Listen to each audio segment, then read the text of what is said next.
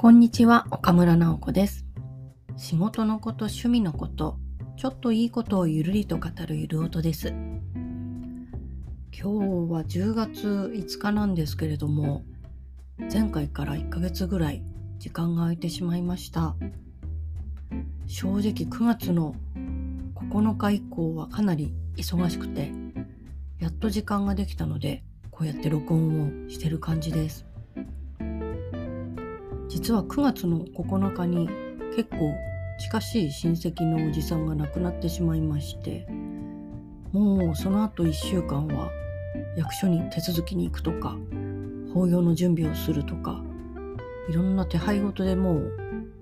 潰れてしまったというかそっちにかかりっきりになってたんですけれどでそうするとその間にやろうとしていたお仕事が全部後ろ倒しになってしまってでその後ろ倒しの仕事を後半は頑張って締め切りを守ってやっていたっていう感じでした。うん、でもお仕事のその割り振りというかスケジュールはかなりバッファを取ってやっていたのでまあなんとか締め切りは守って出せたんですけれども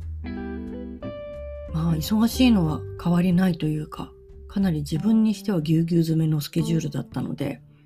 本当に無事に終わってよかったです。で、10月に入って余裕ができたので、今、やっとというか、うん、思い立ってというか、こういう風に録音ができている感じですね。で、まあ、手続きはまだまだたくさんありまして、一番の問題はそのおじさんが住んでたところっていうのは母方の祖父母の家でもあって祖父母の実家というか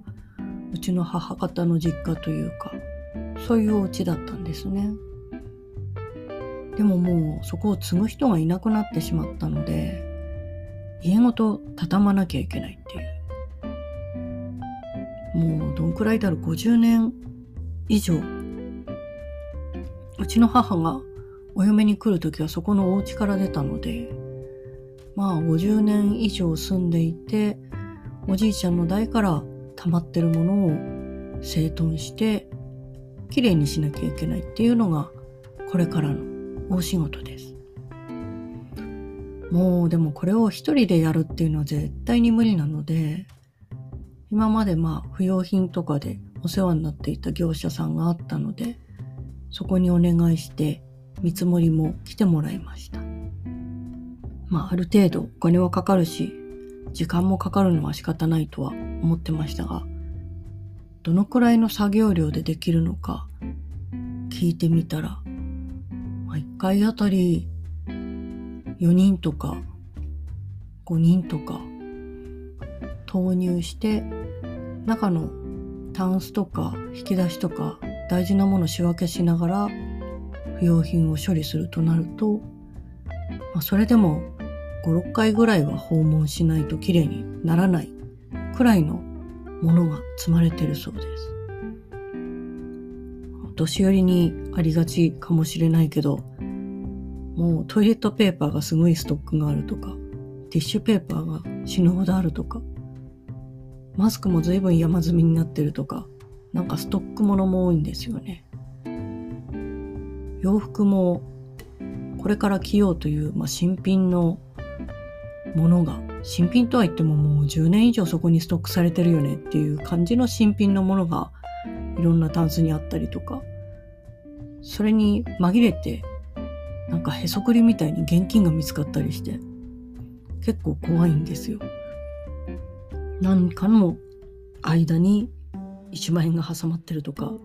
何かの書類に一緒に入ってるとか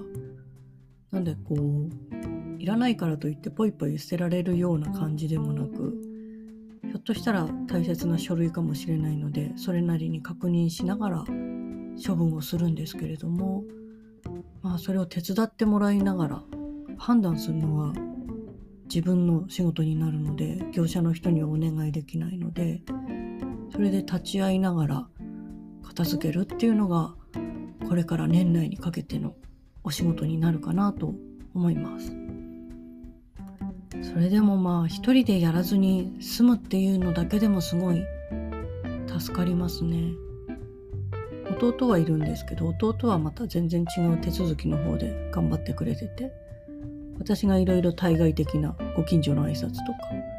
そういう業者さんとのやり取りとかそういうところ担当してるんですけれどもう二人で Google ドライブを共有して